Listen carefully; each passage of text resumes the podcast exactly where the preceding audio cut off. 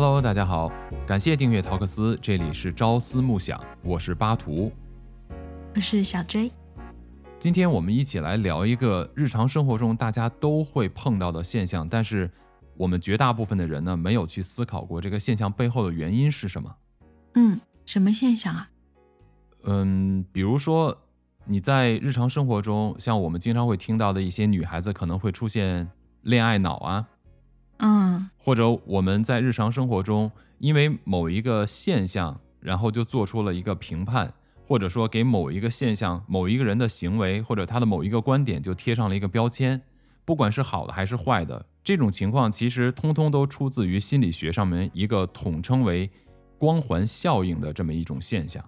光环效应，也就是说，在你身上有一个闪光点，它就会把你身上的闪光点放大。没错，没错，这种光环效应，它可能是你的优点的闪光点，它也有可能是你的缺点的放大。哦，对，这个英文呢叫做 halo effect，但这种 halo effect 它其实也有其他的一些，相当于是阴阳两面都会有吧。比如说，他如果要是一个人是好的呢，或者某一个现象是好的呢，那这个人就会被标明是一个好的人，或者一个嗯正向的、积极的、阳光的、英雄形象的这么一个人的存在。那相反，如果这个人做的某些事情，把它定义为了是坏的，或者标明了他是坏的，那所有一切的嗯这种消极的、否定的光环也会笼罩这个人。哎，对，对，就像以前啊、读书的时候，就觉得，哎，成绩好的同学，哎，他其实并不怎么努力，但是呢，就会觉得，哎，他什么都好，没错，就是，嗯，家教也好啊，人品也好啊，性格也好啊，什么都好。没错，就像我们说到的一个词啊，叫“一白遮三丑一胖毁所有。”。对，这种其实都是一种光环效应的反应。所以呢，我们通过这个就可以大概的知道一下什么叫做光环效应。那光环效应它的这个定义是什么？其实这个光环效应，如果从它的定义本身来指的呢，就是说，嗯，人们对其他人或者事物的这种认知啊，它首先呢是根据一个初步的印象。然后再从这个初步的印象，慢慢的推论出你的这个认知对象它的其他的一些特质。也就是说啊，人们对人的认知判别，通常呢都是从局部出发，然后再把它扩散到一个整体的印象。这个就是为什么我们经常会以偏概全的原因。所以刚才你提到的 “一白遮三丑”啊，“一胖毁所有”啊，就类似这种东西。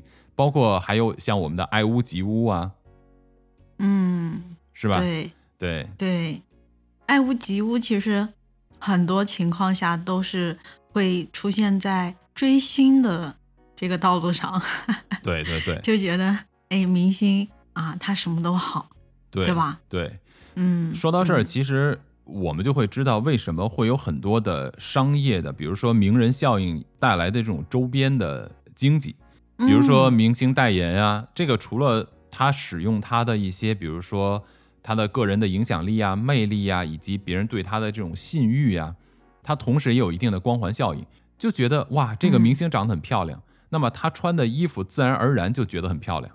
所以她的这些衣服呢，就会让别人也更多的去喜欢，她也想变得这么漂亮去穿，其实都是一种光环效应造成的。哦，对，是的，我前几天逛商场的时候，嗯，那个。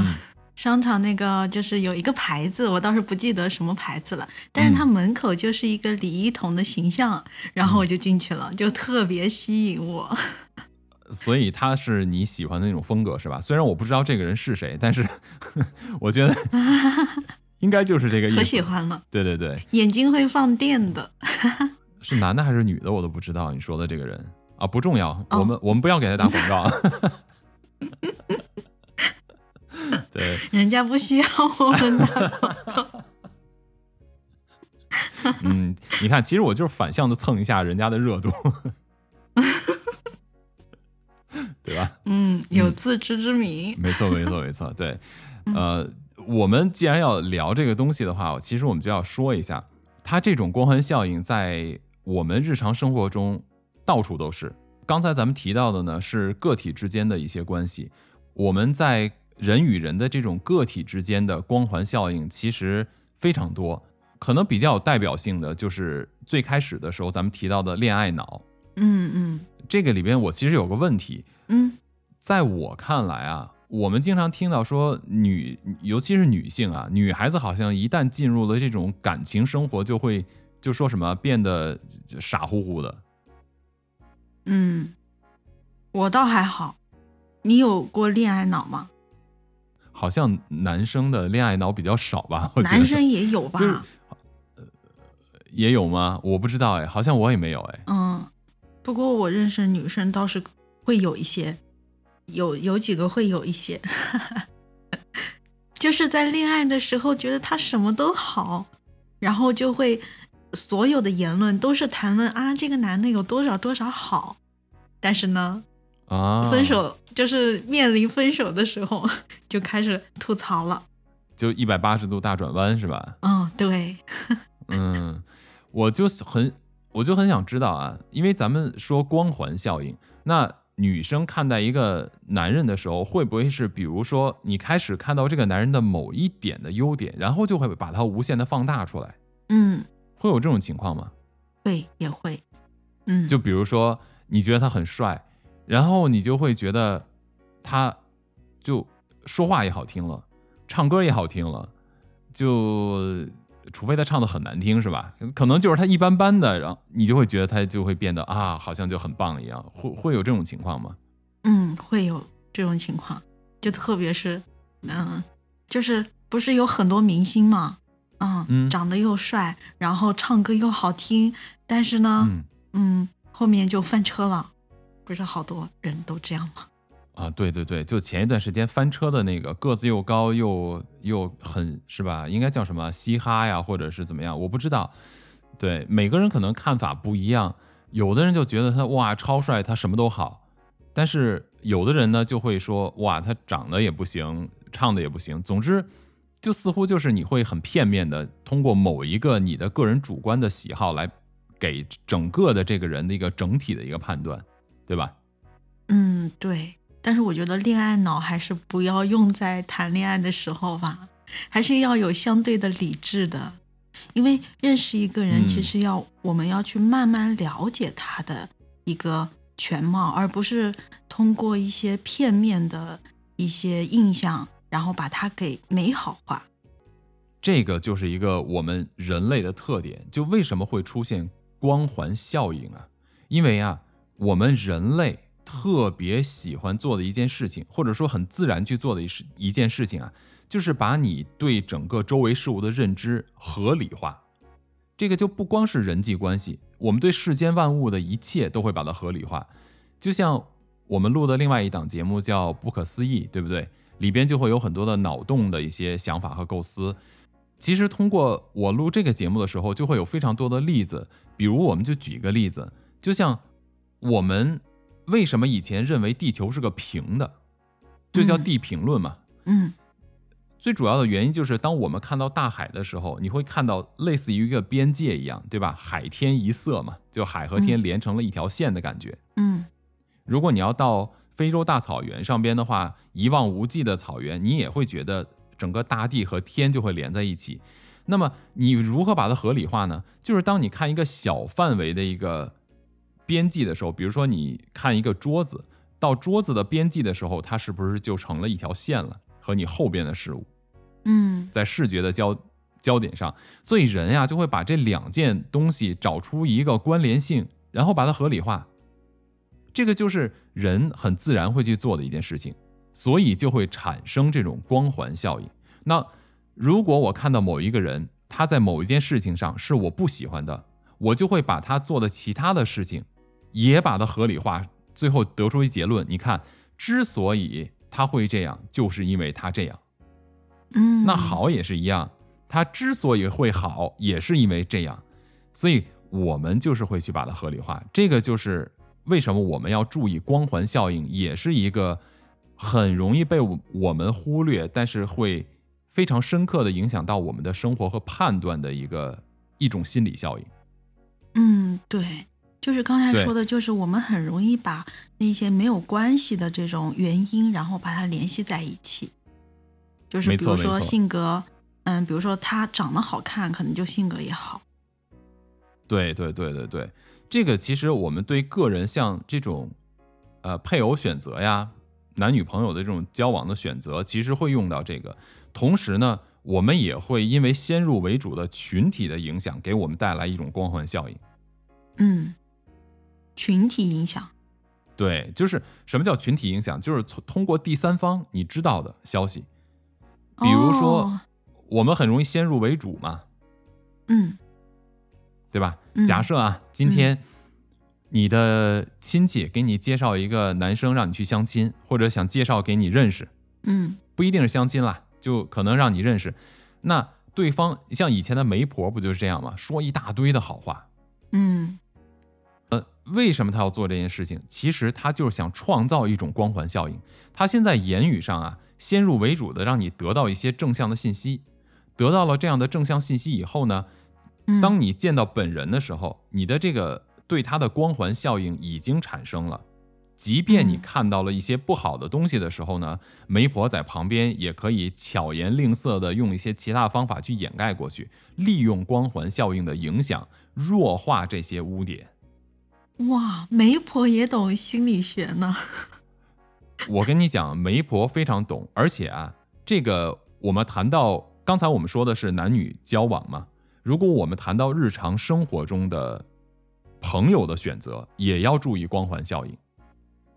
嗯我跟你讲，呃，我们如果看古书的话，你就会发现一个特点，就是古人嘴里的君子和小人，小人非常懂得光环效应，而君子通常会避免光环效应。嗯，君子看待事物的眼光更加的客观。应该说，君子看待自己的眼光会更加的谨慎。比如说，君子的话，通常都不会刻意的把自己的比较好的或者有光环效应的东西，专门去展现给一些人看来获得利益。而小人恰恰呀，会更多的去使用这种光环性的东西来获得和谋取自己的利益，用光环的效应来掩盖自己的黑暗和不足的地方。这个就是我们在交往和选择朋友的时候，也要去注意这件事情。当这个人有好的地方的时候，你就要注意到他的不好的东西是什么，他有没有刻意的去隐瞒这些不好的东西。嗯，对，就是要嗯认识的更加全面。认识的更加全面，我个人的判断方式是什么？一个光明磊落的人，他不会刻意的去放大自己的优点，也不会刻意的去掩盖自己的缺点。嗯，对，就也不能过度自信，也不能过度谦虚，就必须在这个平衡点上。倒不是说过度谦虚了，就是他不会刻意的去掩盖缺点。嗯因为我们每个人都有好的有坏的部分，每个人都有优点和缺点。嗯，但是呢，有一些心地不够善良、不够光明磊落的人呀，他往往会刻意的去掩盖自己的缺点，而只让你去看到优点。比如说刚才咱们提到的媒婆这个例子，媒婆为了达到她的目的，她就会刻意的去放大她介绍的这个人的优点，而用这种优点呢，用这种光环的效应啊，散发出来的光啊，去掩盖掉这个它的缺点。所以，什么叫光环效应？就是当我们看太阳的时候，就太阳光在太阳周围产生了一圈这个光环，你就会觉得太阳比它原本的还要再大，太阳变大了，这个就是光环效应造成的嘛。对，就像这个光芒就会向周边慢慢的扩散开来一样。没错，那你周围扩散出的光，可能就会掩盖掉一些黑暗的部分嘛。嗯，对，这个其实也可以用它来体现我们人性的部分。人性的部分就是，当你过度的关注它光芒的地方了，那它的光芒所扩散出来的部分就会掩盖掉它本身黑暗的部分，那你就没有办法更加的全面的去判别一个人，对吧？嗯，是的，其实我们在生活中，比如在职场中，这样的情况也非常多见。按照正常的逻辑来思考的话，为什么企业招聘需要去一轮一轮的面试呢？其实为的目的就是想找到那种真正符合自己的企业价值的人才，来帮助自己的企业创造更多的价值，对不对？嗯，对。那么我们首先应该选择这种求职者的时候，第一件事情应该是想办法能够更加客观的去找到这个求职者的价值本身，对吧？嗯，对。那我们就会想到一个问题：什么叫做先入为主？都有哪些东西可以化为先入为主的范畴？比如说一个人的声音、一个人的谈吐、一个人的长相，这些算不算？算，对吧？对。那么，嗯，一个人的年龄、性别、家庭结构、婚否算不算？嗯，也会算，对不对？嗯，对。所以，如果我们以这些东西来进行评判，会影响到我们对一件事情或者对一个人的客观的判断的话，那么为什么现在在这个职场的招聘的简历要求上，会要求别人把他的照片、年龄、婚姻状况这些东西全部都填出来？那这样不就是在我没有了解这个人之前，就已经产生了一个不够客观的前提了吗？嗯，对，就感觉像是已经。对他已经有一个光环效应一样，对，这个就是提出这个光环效应的一个著名的美国的心理学家，他叫这个桑代克，他是在二十世纪，也就是一九二十年代提出的这个光环效应。他就提出一个观点，嗯，说，比如说，当你生病的时候，你需要去找医生，嗯，有一个医生长得非常的帅，有一个医生长得非常的丑，嗯。又老又丑又秃头，嗯，感觉那个靠谱是不是？你就会自然而然觉得长得又帅的，呃，干干净净的这个医生很靠谱，是不是？长得帅的靠谱吗？啊，你看，你这样反过来，其实也是一种光环效应，对吧？你只是，你只把又老又丑又秃头和这个价值判断联系起来了。对我们不知不觉中了你的圈套。对对对，所以其实这个你看，就是我们在判断的时候没有办法，呃，根据我们的一个我们认为的哪个价值来进行判断就对了。所以我们还是要把它理性的抛开他们的长相，是去看他，比如说对某一个专门的病啊，或者某一些手术啊，或者某一些什么案例的一些成功率，根据这些东西去评判哪一个医生更好。嗯，对，对，之前不是也有一个实验吗？嗯，就是找一些被试给他们看一些人物的照片啊，然后让他们去猜测一下哪一些是非常有魅力的，哪些是没有魅力的。然后被试看到照片以后呢，嗯，就根据他们的这个长相啊，去判断他们的婚姻状况啊，职业上面。的这个职业状况啊，然后就会去根据他的长相去评判，这种也就是光环效应的体现。对，这些基本上就是由于他的颜值造成的直接的光环效应进行的一个判断，对吧？嗯，对。那还有另外一种呢？刚才咱们其实也提到了媒婆的部分，为什么会说先入为主很可怕？当一个群体说某一个人，先给他。一个人的描述，或者一个人给一个群体、某一个人、某一个事、某一个公司、某一个地区的一个描述以后，我们在对没有接触过这个人、这件事、这个地区、这个文化、这个群体，在没有接触过他之前，我就会对他先入为主的产生一个结论。这种其实都很可怕。美国的心理学家凯利呢，他他是在麻省理工啊。嗯，他在麻省理工的时候也做了同样的一个实验，就是他把两个班的学生啊分开做一实验，分别告诉两个班的学生说，今天你们的课会有一就不同的两个这个研究生来给你们代课。其中一个班的学生呢，这个老师呢就把这个研究生描述的非常的积极啊、热情啊，他学习很勤奋呀，又是非常的务实啊，为人又很果断呀，总之就是说了一大堆这种。好的品质，嗯，另外一个班的学生呢，也告诉了同样的这些东西，嗯比如说勤奋呀、务实啊、果断呀，就这些非常好的品质也都在，但是唯独把呀把一个词给改掉了。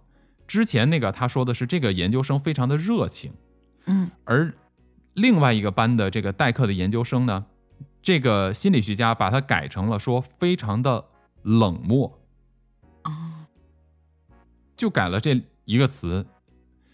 于是啊，你就会发现，等这两个研究生把这两个班的学生的课分别带完了以后，那个被描述为热情的这个研究生，在他带完这节课以后，那个班的学生就和这个研究生在课后也形成了一个非常好的关系。比如说，可以他们会亲密的攀谈呀，会有这种比如说一见如故的感觉呀。下课以后呢，学生和这个研究生也都会一起玩啊、吃饭呀、聊天呀，接触了很多。而另外一个班呢，那些学生却对另外那个被描述为冷漠的这个研究生啊，敬而远之，嗯刻意回避。嗯所以你就会发现，为什么我们古人说“人言可畏”，人言可畏，一个词就可以改变一个群体对一个人的整体认识，非常的可怕。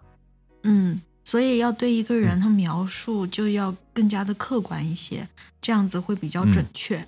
对，我觉得语言它可能就是人心的一个体现，就是说，如果说嗯他对某一个人他想刻意的去，比如说造谣污蔑的话，那么就是人言可畏了。是这样的，或者说，这个是负面的部分嘛？对，如果是正面的部分，其实也是一样。如果一个人刻意的把某一个人、某一个群体放大、光辉化，那么你在听到的时候，也很容易被这种情绪所感染，也会造成不客观的去对一个人或对一个事的一个认识，这些真的很可怕的。嗯，这个也有好的方向啊，比如呢，皮革马利翁嘛，画画饼嘛，饼嘛是吧？比如说老师给学生画饼，那么这个学生他就成绩会越来越好，是不是？自我鼓励，是，所以说，对其实最主要的应该看他的出发点和动机是什么。如果我们在使用光环效应，我们做这件事情的目的或者我们的动机是利他的，那么使用这种心理效应就是一种正向的、一种积极的。嗯如果我们使用这种心理效应是利己的，那么在我看来就是一个比较小人的行径，嗯，对，是不是？是的，所以我们在看待企业的时候，看待一个机构组织的时候，也是同样。比如说，有一个非常有名的案例啊，像在日本这个国家，嗯，因为最开始的时候，在美国呢，他们先有的这种建立的这种叫做洲际高速嘛，把每个州就相当于每个省啊，都用高速公路连接起来。嗯然后在连接高速的时候，你就需要什么？你就需要加油站，对不对？嗯所以呢，那个时候美国就在沿着这些高速路啊周边就开始建很多的加油站，但是在最开始的时候，这个加油站呢全部都是只加油的。哦，后来日本在搞基础建设的时候，就去学习了美国建立这样的高速的这样一个方式，也在他们的这个高速路周边开始建一些加油站和休息站。但是这一次它不一样了。嗯因为我们可能很多人都知道，日本便利店非常的发达。嗯比如说我们知道的很多的像七幺幺啊，像全家呀这样的，都是日本的连锁店嘛，都是嗯来自于日本的品牌。嗯这些便利店呢，他们就把这个便利店啊融合到了加油站里边。所以我们现在看到的加油站加上小超市的这种组合方式是来自于日本的。哦，怪不得国内也是呢。对，对，是的，是的。最开始的时候呢，他们做这样的方式会受到了很多人的嘲笑，就是说加油的地方谁会跑里边去逛便利店买吃的东西？谁会在加油的地方买吃的？就觉得你想想看，加油的地方会有这种味道吗？是不是？汽油的味道，嗯谁会有这种兴趣去买吃的、去逛东西？然而你却发现，真实的世界是什么呢？真实的世界就是我在加油的时候，我有很多的时间要去浪费。我在加油的时候，我可能想停下来休息一下。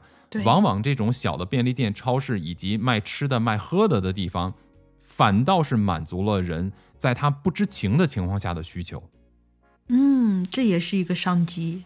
对，现在在你看来，它是一个商机，是因为这种形式呢已经非常的成熟了。这个你之所以觉得它是一个商机，就是一种光环效应造成的。但是在这件事情开始的这个初期啊。很多人会嘲笑和反对它，就是光环效应的反方向，因为它不成功，所以它不具备这样的光环。大家都认为这件事情不能够成功。嗯，对，这个就是主观偏见的这种一种非常绝对化的一个倾向嘛。可以这么说，每一个人其实都有这个问题。像有的大的企业家，当他在某一件事情做的成功以后，他就更容易把他的。企业呀，把他的产业做得越来越大，涉及的领域和业态越来越多。有一个很重要的原因，就是因为当他在某一件事情上成功以后呢，别人就会更加倾向于相信他能够做成第二件、第三件、第四件。嗯，对，这个就是爱屋及乌也是一种原因吧。嗯。爱屋及乌，我觉得可能在商业上不太适用。所以为什么要提到我们看待一个企业呀，或者一个组织，要避免这种光环效应？当某一个行业比较热门的时候，很多人往往会去选择进入这样的行业和领域嘛？对，是的，嗯，就像之前某一个奶茶店啊，它就特别特别的火嘛。然后，嗯，咱们有一个同事，他就想自己投资，然后去加盟这个奶茶店，嗯嗯。然后还有一个情况就是，因为这个奶茶店很火，然后所有的人都去喝这个奶茶，但是呢，这个奶茶对我们个人的健康会存在影响，那个这个方面我们就没有过多的去考虑。嗯，对。像你的同事呢？因为看到一个奶茶很火，那么就形成了一种在他看来比较正向的一个光环的感觉，所以他就想投资也进入这个行业和领域来赚钱嘛，是不是？嗯，对。我们有很多的学生，可能在比如说整个的市场的言论呀，在社会的言论里边呀，就就会提到说，哎，比如说某某某个行业是未来发展的重点。以前我记得我上学的时候，就会大学的招生啊，就会有有一些所谓的热门的专业。在我以前考大学的时候呢，那个时候我们出现过比较火的一些专业，像会计学，嗯，外贸。后来又出现了什么物流啊，出现了什么叫什么物业管理呀。后来又到嗯，然后又到什么计算机啊、金融啊，反正基本上就是根据一个。我们在某一个时间段、某一个历史时期，这个社会发展所需要的一些人力，在整个市场上造成的一些舆论导向，很多的年轻人都会奔向某一个行业和领域里边去。其实，在我看来，这恰恰中了光环效应的这种毒害。嗯，对，对吧？对，是的。其实一个人的。未来的职业规划和选择，更多的是应该来自于自己对某一个行业的喜欢，对某一件事情的爱好。所以从这个角度来出发的话，从职业选择和未来的职业发展上，其实你能够有更多的精力、时间和有源源不断的这种好奇心去探索嘛？那我觉得，其实，在任何一个行业的话，你才能走得更远。嗯，对的，就是要有自己的主观能动性，而不是盲目的从众。是，所以我们对投资也是一样，这种光环效应会产生的结果不同。我举一个比较简单的例子，或者是我自己踩过的一个坑吧，比如像呃大家比较了解的一家美国的公司叫做脸书公司，Facebook，现在改名叫 Metaverse，它现在改成了一个元宇宙公司。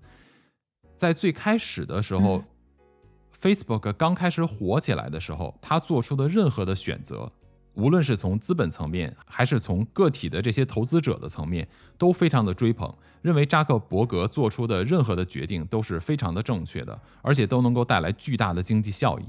事实上他也确实是做到了。所以当他如日中天的时候，他做出任何的改变，支持他的人都会越来越多。然而，嗯再从去年开始，他把他的公司变成了元宇宙，开始发展整个元宇宙。他的公司现在遇到了非常多的困难，无论是从技术层面、资本层面，还是市场的层面。那现在他其实进入了一个相对的低谷期，很多的人、舆论呀、导向啊，都是把他往一个相对负面的角度去推。这个时候，他再做出任何的这种决策，大家都会对他产生很多的质疑。嗯这种其实也是一种光环效应造成的结果，嗯，对，对吧？所以呢，嗯我们要怎么打破这种光环效应对于我们做判断的一些控制？这个其实才是我们今天这个节目最最需要做到的，或者听完我们的节目，包括我们自己都要更多的去思考和去学习的部分。嗯，是的，对吧也就是说，我们在观察一个人、一件事情嗯，的时候，要更加的客观，要更加的全面的去观察、对。去思考。对，所以说啊，要想打破这个光环效应，最关键的一点呢，就是一定要提升这种自我认知，对，对吧？提高认知。如何提高认知呢？就首先第一点，当你看到和听到一个不管是好的事情还是坏的事情的时候，你都要去寻找它的这种反面证据。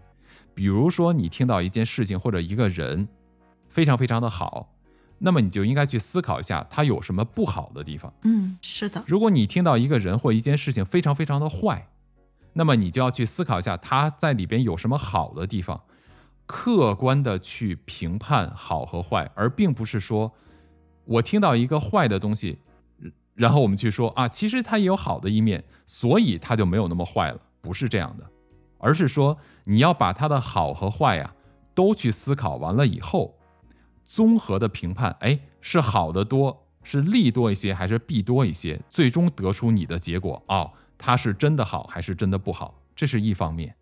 第二一方面呢，你就要多去考虑一些问题，从不同的角度去考虑问题。比如说啊，嗯这件不好的事情发生了，那么造成这件事情发生的，它都有哪些原因？它这些原因嗯背后的逻辑又是什么？嗯，对，有没有一个非常明确的数据支持？这个数据的来源又是谁？如果说你的信息数据来自于统一的渠道的话，那么这个数据的可信度就不高，你就要去寻找更多来源的数据进行综合对比嘛，嗯，是的，对吧？第三一个，你要听取不同的声音。我就发现啊，我们现在很多人，包括我自己，我都在不断的反省，我们很难，或者说我们越来越难去听到不同的声音。嗯，就是特别坚持自己的意见，而不坚就是听不进别人的建议。对，当我们听到别人建议的时候，我们好像越来越去自然而然做的事情是，我要想到如何去反驳对方，而不是真正的把这件事情排开对错、排开胜负这种心态都摆在桌面上来仔细的观察两个不同的观点，根据不同的论据的支持来进行对比，更加理性的去思考这件事情。就像我们最开始节目说的，我们人总是说我们是理性思考，但实际上我们真正做的是什么呢？就是把事很多的事情合理化而已，并不是真正理性的分析和思考。我们最多的嗯做的事情就是就是把所有的事情合理化，对吧？所以就这个方式也是我们更多的需要去思考的，能够听取不同的声音，能够把不同人的观点放到桌面上，刨开胜负心的去观察它。在最后呢，我觉得就是我们在评判一件事物的时候啊，更多的要以结果为导向。什么是结果为导向？就是当一个人不管他是说一件事情好还是坏的时候，不管他是给你画饼，不管他是给你画饼还是在给你打鸡血，是不是画饼都是不好的？是不是打鸡血都是不好的？不一定，要看他的结果和他的出发点。出发点是什么？出发点是说做的人如果是利他的，那么我认为这个出发点很多时候是好的。结果是什么？嗯如果我是那个被告知的人，这个结果对我是好的，那么我认为这两者结合的话，这个人不管是给我画饼还是给我打鸡血，我认为其实他对我都是一种正向的鼓励。嗯，对，就是也要更加的了解他说这些话的目的是什么。没错。所以呢，这是为什么第一条我们就说到了，就是我们要不断的提高自己的认知，通过提高自己的认知呢，就可以发现更多自己的盲点和自己的弱点，然后我们再进行像我们这个节目的初衷一样，我们在不断的进行自我的反思和学习，嗯，来减少我们的盲点和弱点，来不断的提升我们自己。对，是的，这样子我们就可以做出一些更明智的一些决定。是的，是的，所以在今天咱们节目的最后呢，我们鼓励大家，也提醒我们自己，我们要从日常的生活和职场中去不断的去贯彻刚才咱们提到的这些方法和技巧。那希望我们每一个人呢，都能够更好的和我们身边的人，和我们处于的某一个组织结构中的人，能够共同的发展，能够让我们在未来的人生做判断的时候更加的客观，更加的理性，少踩坑。对，不要以偏概全。对我们不要给别人贴标签，同时我们也要注意，我们是不是被别人贴了标签。对，是的。OK，那今天巴图和小追呢，就跟大家把我们的所思所想分享到这儿。希望大家如果有兴趣的话呢，自己更多的去阅读这本书，叫做《光环效应》。也希望大家能够更多的去自己做一些调查，做一些研究。更多的去了解这样的一个心理的效应，让你的生活可以有更加理性的判断的方法。嗯，对，就不要中了光环效应的圈套。是的，是的。OK，好，再一次感谢各位收听陶克斯，这里是朝思暮想，咱们下期再见，拜拜，拜拜。